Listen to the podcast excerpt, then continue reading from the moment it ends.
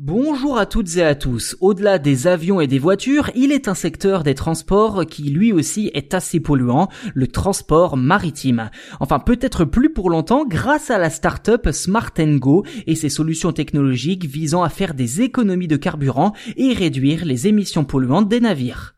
Derrière Smart Go, on trouve notamment des ingénieurs maritimes, des développeurs, d'anciens marins, des scientifiques, bref, que des professionnels de la mer animés par un but commun, la démocratisation de solutions technologiques pour la marine marchande.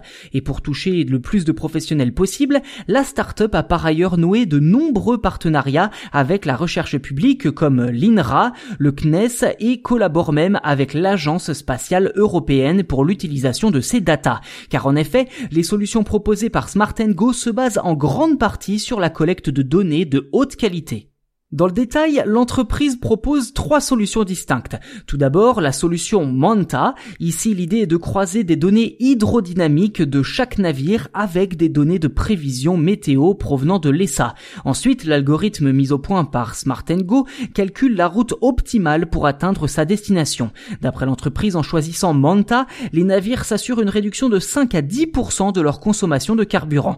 Deuxième solution, le Kraken. Ici, l'idée est de calculer très précisément le temps estimé pour arriver à destination tout en réalisant un maximum d'économies. Rien de foncièrement différent avec la solution précédente, si ce n'est peut-être la précision des estimations.